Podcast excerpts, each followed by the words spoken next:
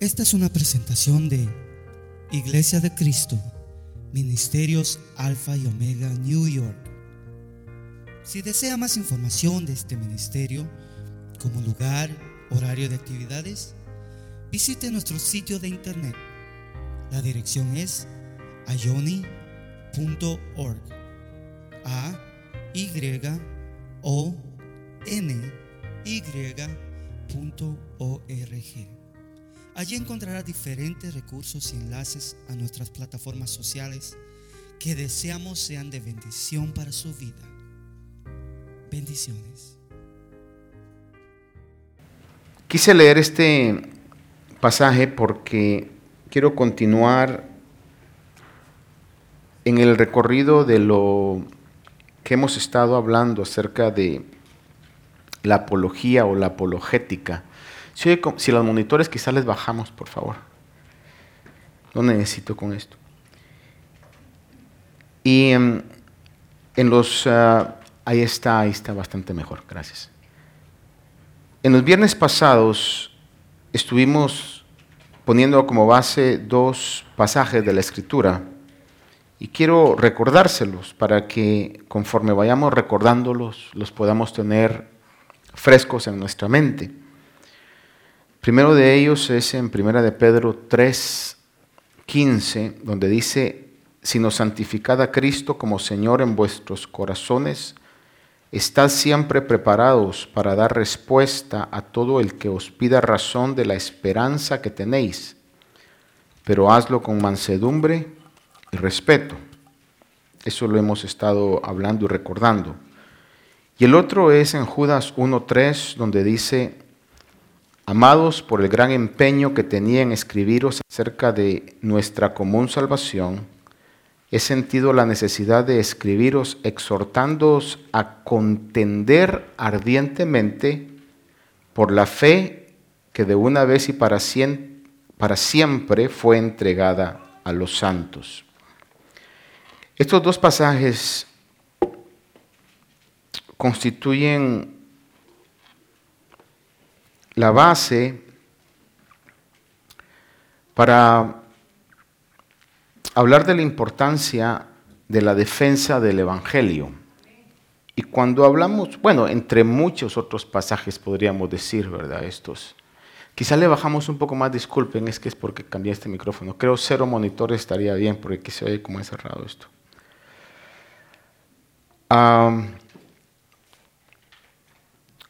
Cuando hablamos de defender el, Evangelio, es por, bajémosle más, por favor, hermanos. Hablamos de defender el Evangelio es porque estamos en una, en una guerra. Y si hablamos de defender es porque tenemos algo encomendado que está en peligro. Y obviamente el enemigo es el que quiere robar la semilla que es puesta en los corazones. Y le recuerdo que el diablo dice que vino para robar, matar y destruir, y en una oportunidad hablábamos que otra versión dice hurtar.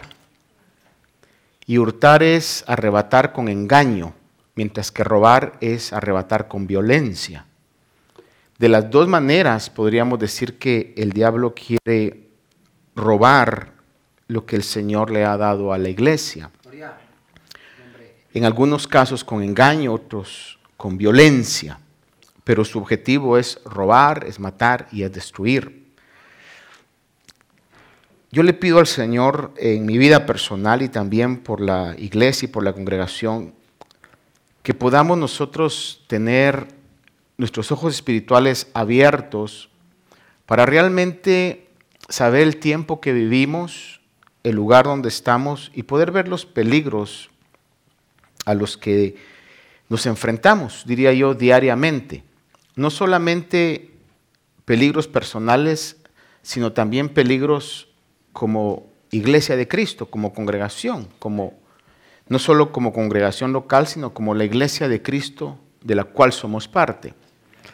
Que podamos estar conscientes ante todo que, como la Biblia dice, el diablo anda como león rugiente viendo a quien devora en todo momento. es una batalla, una guerra constante. Y eso tenemos que estar nosotros eh, conscientes, como dice en inglés, you have to be aware. Tiene que estar usted y yo conscientes que eso está pasando. Que cuando todo parezca estar calmado, eso no quiere decir que hay una tregua, hay un pacto de paz. No, es el enemigo.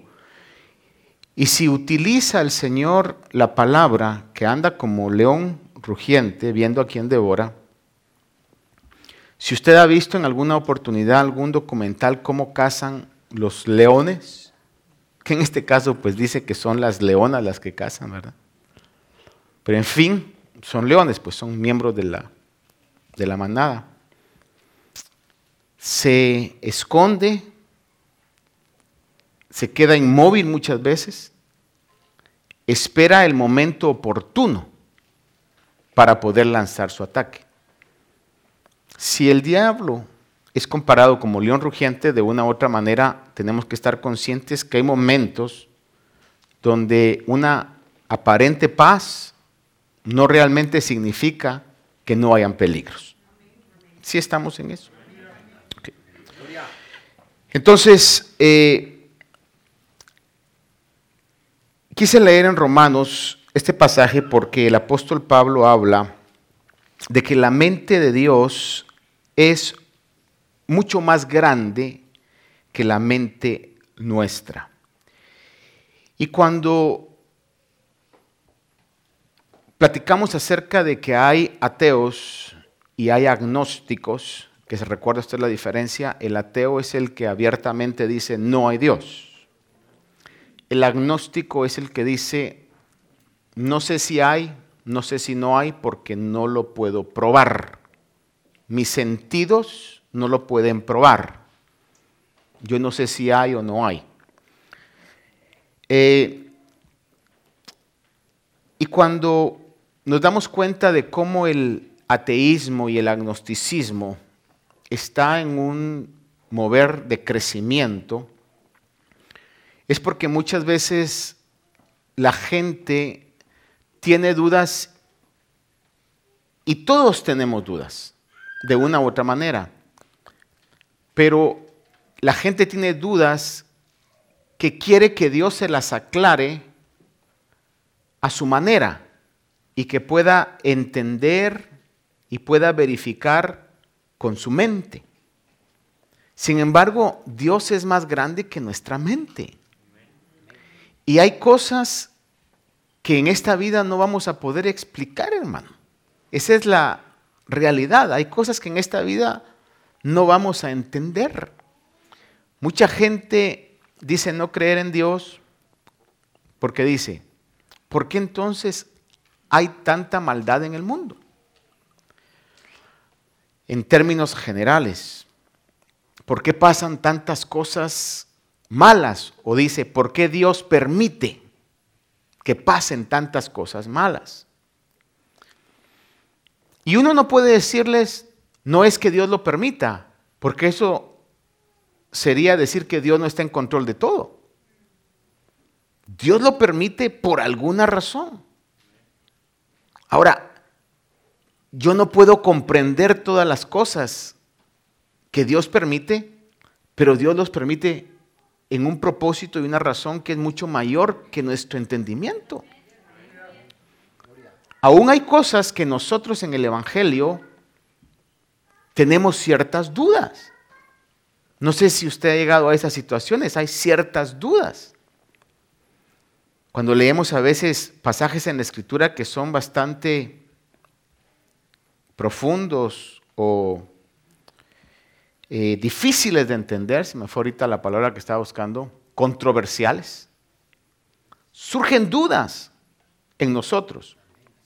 Y eso eh, en la vida es algo muy normal y muy real, que tengamos en algún momento dudas. Por ejemplo, para que usted diga, ay, ¿qué, qué dudará el hermano? Le voy a poner una, una situación. Cuando, por ejemplo, ¿Judas era del diablo, sí o no? ¿Cuántos dicen era del diablo? A ver, levanten la mano aquellos. Se vale que usted diga no era del diablo. Pues tiene sus dudas, tiene sus dudas. Era del diablo. Yo pienso que era del diablo, ¿verdad? Porque la palabra lo dice. Sin embargo, yo me pregunto, ¿haría milagros Judas? Porque el Señor los envió y en manos de los que envió eran hechos milagros. Entonces uno se pregunta, ¿verdad?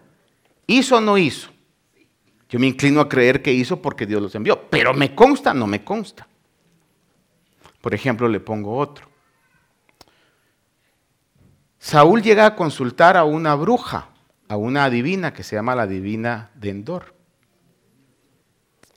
Y dice de que cuando Saúl llegó a consultarla, esta señora comienza a ver que sube Samuel. Algunos dicen, no, no fue Samuel. Yo personalmente creo que sí fue Samuel. ¿Por qué razón? Algunos argumentan y dicen, no es que Dios no pudo haber usado una bruja, pero si usó a Judas. Si mire, si aún el mismo diablo es un instrumento que Dios a veces usa. Y Dios en su soberanía puede hacer lo que Él quiera como Él quiera. En una oportunidad dijo, ¿a quién enviaré? Y dice, salió uno de los delante del trono y dijo, yo seré espíritu de mentira en boca de sus profetas. Y Dios le dice, ve. Entonces, ¿qué? ¿Dios lo permitió? Y es ahí donde no podemos tener algo certero a quienes dicen sí, otros que dicen no. Y es válido. Son cosas que en su soberanía Dios no nos las ha dejado exactamente claras, pero están en la palabra del Señor. Por eso el apóstol Pablo, que considero yo, no voy a decir que usted, pero considero que era muchísimo más inteligente que yo, dijo, oh profundidad de la mente de Dios el apóstol Pablo. Entonces, en algún momento, aún nosotros como cristianos, podemos encontrarnos con esas situaciones, pero lo importante es poder llegar a decir como Pablo, al final, ¿quién ha conocido la mente del Señor? ¿O quién ha llegado a ser consejero de Él? Y en esto le voy a decir algo que he dicho antes. Si Dios estuviera a mi nivel, intelectual, no valdría la pena que fuera mi Dios. Porque seríamos iguales. Pero Él es mucho más grande que nosotros. Es omnisciente, es todopoderoso. Dice en el Salmo 147, 5, grande es nuestro Señor y muy poderoso, su entendimiento es infinito. Escuche esa frase. Su entendimiento es infinito. His understanding is infinite. ¿Quién de aquí podríamos decir lo mismo? Ninguno. Llega un momento en el que hasta ahí llegamos y decimos, ya no me da la mente. No sé si usted lo ha dicho en alguna oportunidad, ya no me da la mente. O sea, entender eso, por ejemplo, yo llegué a eso en algunos problemas matemáticos cuando estaba estudiando. Yo aborrecí el álgebra. Para mí el álgebra era horrible, era... Y llegaba en un punto en donde yo decía, no sé si aquí a, usted le enseñaron con un libro, ¿no? Así que se llamaba el álgebra de Baldor. Hermano, gracias a Dios que la carrera que seguí no, no era tanto en cuestión de álgebra, sino que era en otras materias matemáticas que se me hacían más fáciles, pero el álgebra para mí era terrible. De ahí, no, ahí llegaba mi entendimiento, ahí topaba yo en, una, en ciertas cosas. Efesios 3.10 dice, recalca esto, dice, Efesios 3.10, a fin de que la infinita sabiduría de Dios sea ahora dada a conocer por medio de la iglesia, principados, potestades en los lugares celestiales. Una vez más dice, infinita sabiduría de Dios. Su entendimiento es infinito. Su sabiduría es infinita. Salmo 139, 6 dice el salmista, tal conocimiento es demasiado maravilloso para mí. Es muy elevado. No lo puedo alcanzar. Dice en inglés, such knowledge is too wonderful for me. It is high. I cannot attain unto it. Mire qué conclusión llegaron los hombres que pudieron escribir acá. Profundidad de la riqueza, su conocimiento es infinito. El salmista habla y dice, tal conocimiento es demasiado elevado para mí. Llega a esa conclusión. Entonces, somos llamados a creer o debemos creer en la existencia de Dios por fe y confiar en su control o en sus caminos por fe. Así Dios lo ha diseñado. Así el soberano Dios quiso que fuera. Por fe. Hebreos 11:6 dice, y sin fe es imposible agradar a Dios porque es necesario que el que se acerca a Dios crea que Él existe y que es remunerador de los que le buscan. A tal punto este pasaje es bastante directo. Dice, sin fe es imposible. En, un inglés cotidiano, there is no way que podamos agradar a Dios si no tenemos fe.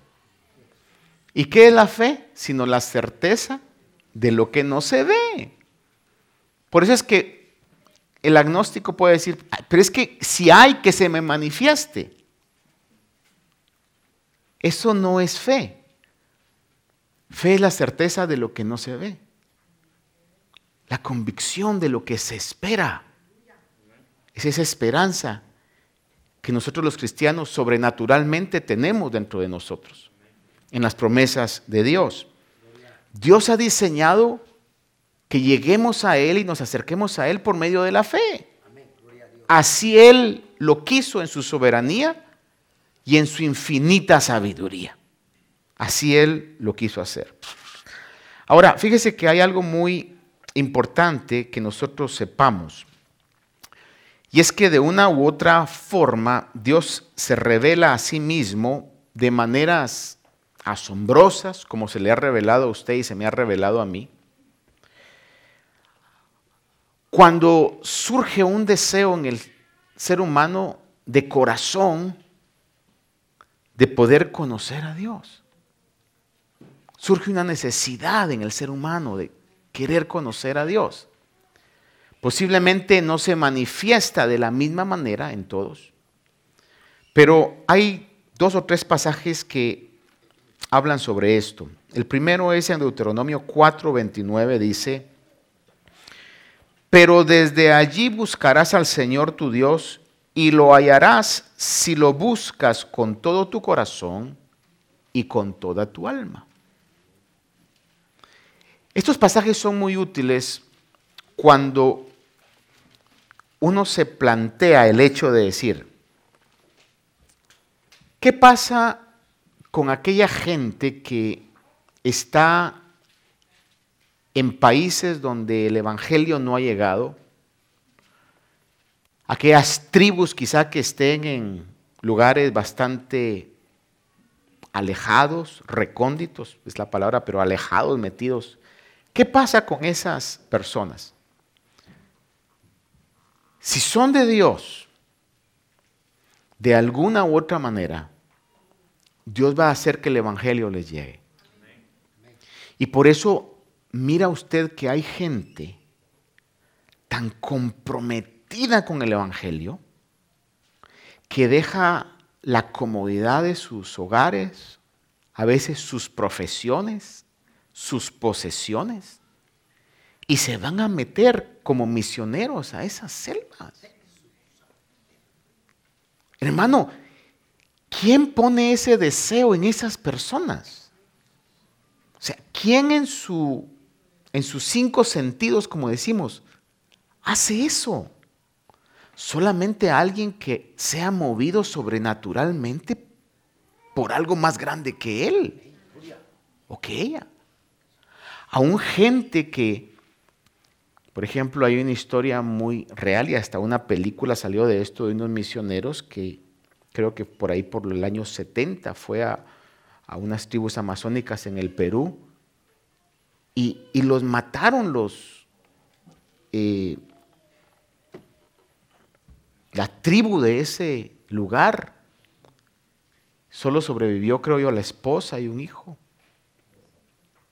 Y fíjese que después de que eso sucedió, comenzó la tribu a creer y la esposa, no sé si todavía vive, es la que continuó el mensaje y llevó el Evangelio a esa gente.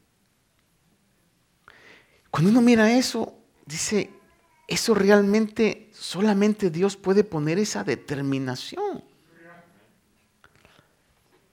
En segunda de Crónicas 15, 3 y 4 dice, hablando del pueblo de Israel, dice, y por muchos días Israel estuvo sin el Dios verdadero. Vea esa frase y por un momento analicemos esa frase. Dice, por muchos días Israel estuvo sin el Dios verdadero.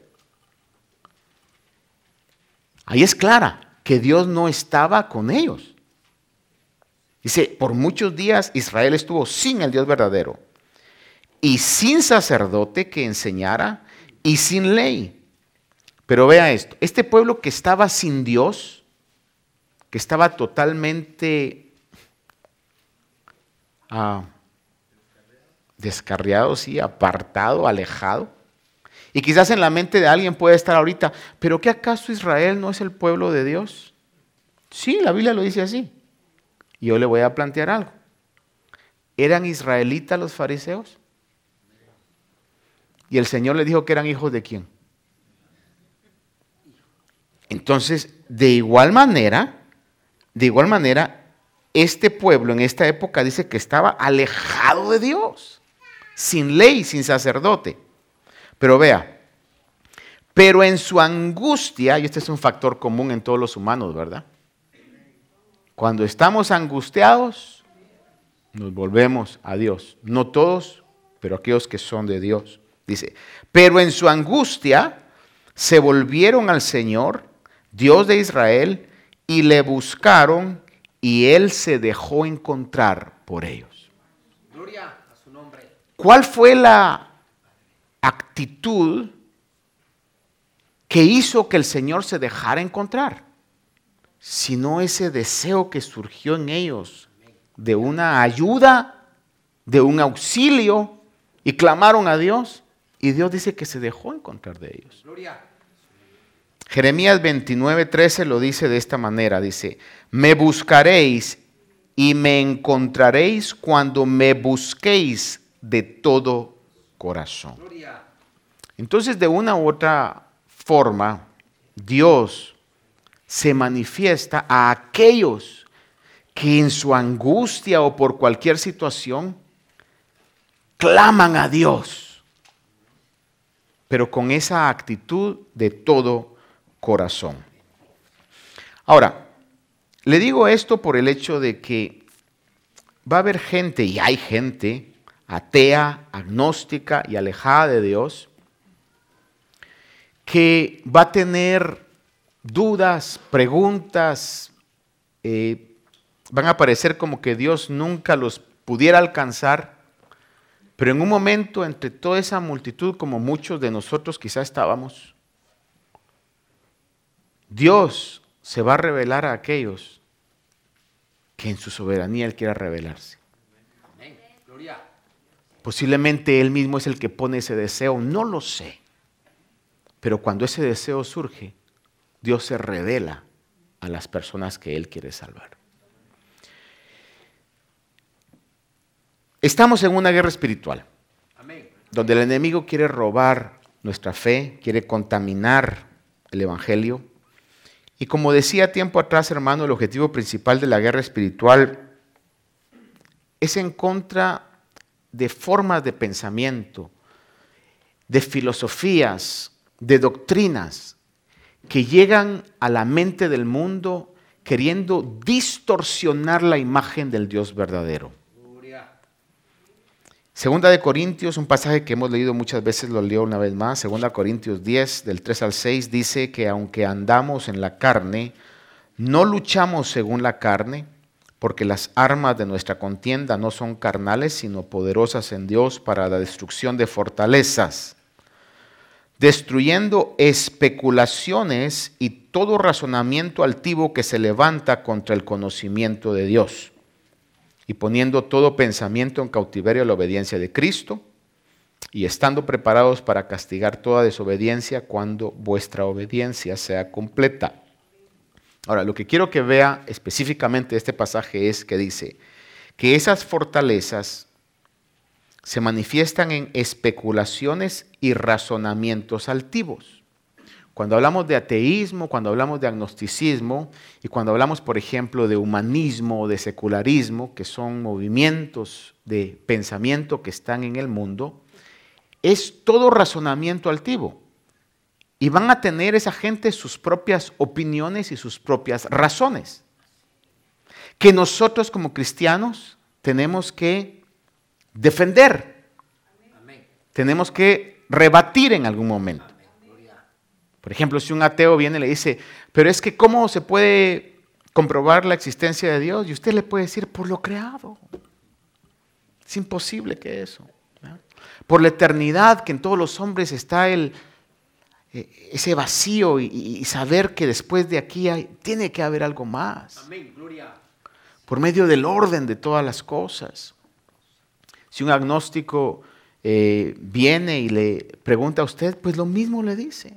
Miren, en la creación podemos ver la manifestación de Dios. Y en el cumplimiento de la Biblia, que, es la palabra de Dios, tuvo que haber sido escrita por alguien que sabía el pasado, el presente y el futuro de una manera como solo Dios lo puede hacer. Y podemos tener esas respuestas que pueden a lo menos poner en duda los argumentos que estas personas tienen por la ignorancia a veces, en ese sentido. Entonces, ese tipo de pensamientos altivos son nuestra verdadera lucha espiritual. Y solo la verdad de Dios, solo la verdad de Dios puede destruir las mentiras del diablo que se manifiestan en esas especulaciones y esos razonamientos altivos, o falsas filosofías, o falsas formas de pensamiento. ¿Qué es una especulación? Especulación, que es una palabra bastante complicada, ¿verdad? ¿Qué es una especulación? O déjeme ver cómo dice aquí en inglés. Dice en inglés, we demolish arguments and every pretension. En inglés lo traduce como every pretension o como pretensiones, pretensions. ¿Qué es una especulación? Una especulación es un pensamiento o una idea sin una base real. Eso es una especulación. Una idea o un pensamiento sin una base sólida, sin una base real. Y eso es lo que ha inundado el mundo con todas las filosofías eh, que no tienen una base real y una base sólida como la tiene el Evangelio de Cristo en su palabra. Tenemos una base sólida. Esta no es una especulación, porque al ver el cumplimiento de la palabra del Señor, lo exacto que ha sido históricamente, lo milagroso de tener una armonía en todos los escritores, viviendo siglos aparte, viviendo en continentes aparte, viviendo en culturas aparte, y mantener una misma línea de pensamiento, eso es algo totalmente sobrenatural, divino. Aparte del cumplimiento profético y exacto. Y aparte del cambio que este libro, por llamarle libro, ha tenido en miles de personas. Un cambio que solo Dios puede hacer en las vidas. Pero lo demás, las demás doctrinas fuera del Evangelio son especulaciones que tienen sus argumentos. Cosas que no tienen una base real, una base sólida. Y una de ellas pues hemos hablado del ateísmo, hemos hablado del agnosticismo, pero hoy quiero que veamos en estos minutos que me quedan algo que es muy actual, que es el humanismo. ¿Qué es el humanismo? Mire, el humanismo en una definición es un sistema de pensamiento que sus centros son los valores humanos. Oiga esto. Los valores humanos. Y la Biblia dice que las armas de nuestra contienda son poderosas para destrucción de, fortalezas. Entonces, la Biblia destruye el humanismo. Escuche esto. La Biblia destruye el humanismo. Lamentablemente hoy vivimos en un tiempo donde el enemigo aún se ha infiltrado con sus doctrinas en el Evangelio y, lo que queremos, o bueno, lo que quieren, ¿verdad? En ese caso es, o se han alejado muchos ministerios de multitud de gente de la predicación de la doctrina y cuando les preguntan a los líderes de esos movimientos, ¿por qué no predica doctrina? Dice, no quiero entrar en controversias, yo lo que quiero hacer es que cuando la gente llegue el domingo a la iglesia, se sienta bien se sienta feliz, se sienta elevada, se sienta que ha llegado a un lugar donde ha encontrado palabras de ánimo. Y obviamente como humano uno quisiera eso siempre. Pero haga de cuenta que yo estoy mal en mi vida espiritual. Y llego a un lugar y me hacen sentir bien. ¿Va a haber un cambio en mi vida? Al contrario, voy a decir, Dios me habló a estar de acuerdo con mi manera de vivir. Pero si yo estoy mal y de repente la palabra de Dios, sin gritos, ni regaños, ni acusaciones directas, pero al oírla me confronta y me dice, vas mal. Cuidado que vas mal. Entonces eso va a traer en mí un arrepentimiento el espíritu me va a contristar porque Dios es santo y no tolera una actitud de pecado. Entonces, el humanismo, este sistema de pensamiento, se centra en valores humanos, en el potencial y en el valor del ser humano. El humanismo se preocupa con las necesidades y el bienestar de la humanidad, enfatiza un intrínseco valor del individuo, oiga esto, y mira a los seres humanos como autónomos, racionales y agentes morales. El humanismo dice, los hombres son agentes morales, son entidades que están llenos de moralidad. Eso es lo que el humanismo dice. Si eso fuera cierto, la humanidad moralmente estaría evolucionando cada vez más.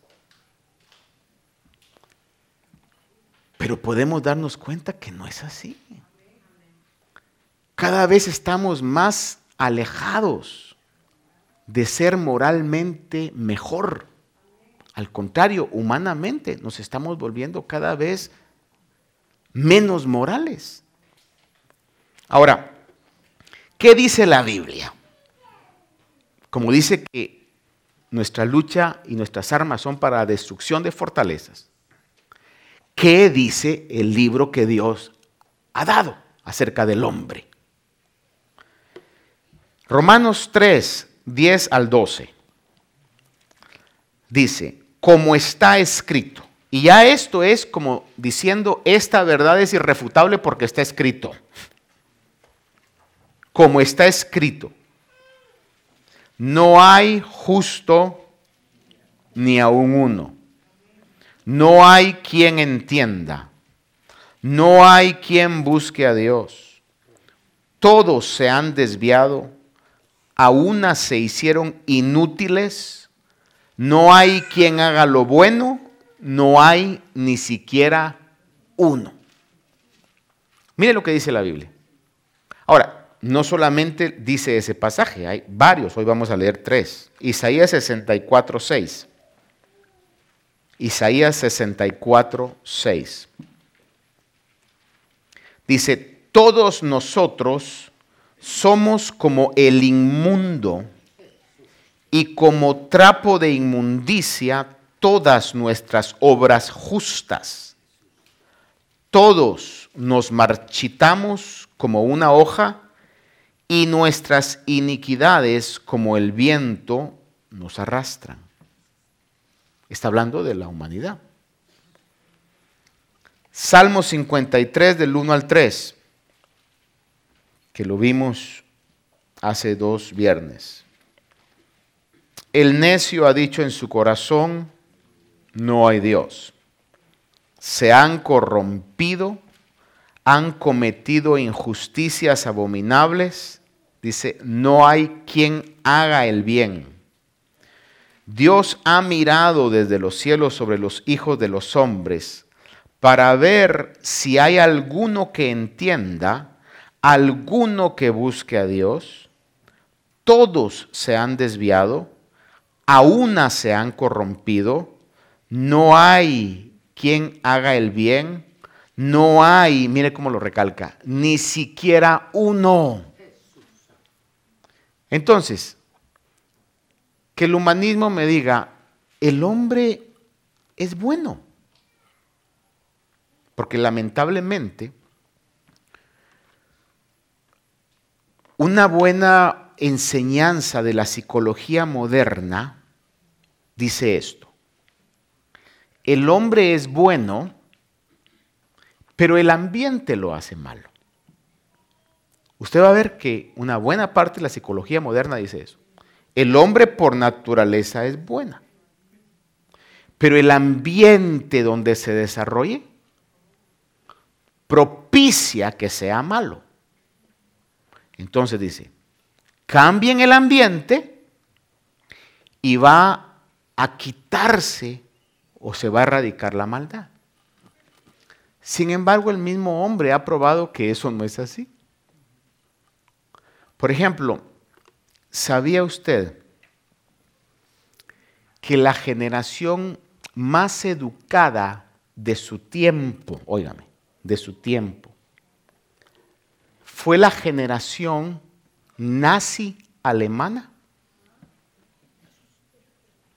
La más educada de su tiempo fue la generación nazi alemana. Y mire lo que hizo el hombre bueno. Entonces, cuando vemos eso, nos damos cuenta que la Biblia tiene razón. Hay gente que está en buenos colegios, que tiene buenas cosas de esta vida y sin embargo siguen siendo malos. Porque la maldad está dentro de las personas. Entonces, si alguien dice, no, es que es el ambiente, la Biblia dice lo contrario. El hombre tiene la maldad dentro de su ser y a menos que Dios nos cambie, tendemos a crecer en maldad. Entonces, el humanismo realmente tiene que ser destruido y llegar a la conclusión de que la única esperanza para el ser humano no es ni una educación, ni una economía, ni un ambiente bueno. La única esperanza para el ser humano es Dios. Es lo único que puede traer solución. Quiero dejarlo hasta ahí.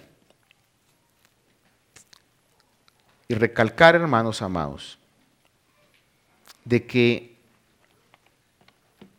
si nosotros hoy podemos tener fe en Dios, es porque se cumple la palabra, que no lo escogimos nosotros a Él, sino que Él nos escogió a nosotros. De alguna u otra manera, eso es lo que yo creo y lo que yo predico. de alguna u otra manera, Dios le puso en su corazón a usted el deseo de buscarle. Ahora, alguien podrá decir ahí, bueno, si es así, pastor, entonces, si Dios va a salvar a los que Él quiere salvar, entonces, ¿para qué predicar? ¿Sabe por qué tenemos que predicar? Simple y sencillamente porque Dios dice que lo hagamos. Dice, ¿cómo oirán si no hay quien les predique? Pastor, pero eso no lo entiendo. Si Dios va a salvar a los que Él quiere salvar, ¿por qué hay que predicar? O profundidad de la sabiduría y del conocimiento de Dios. Dios así lo diseñó, debemos predicar. Y Dios va a salvar a quienes Él quiera salvar de la manera que Él quiera salvar. Va a poner el deseo en esas personas a que busquen a Dios. Va a poner el deseo en sus corazones y Dios se va a revelar a sus vidas en el tiempo y la manera como Dios quiera revelarse. Amén. Oremos. Padre, en esta hora. Te agradezco, Señor, porque has tenido misericordia de nosotros. Esperamos que esta meditación haya bendecido su vida. Si desea más información de este ministerio, como lugar, horario de actividades, visite nuestro sitio de internet. La dirección es ayoni.org. A Y O ny.org. Allí encontrará diferentes recursos y enlaces a nuestras plataformas sociales que deseamos sean de bendición para su vida. Bendiciones.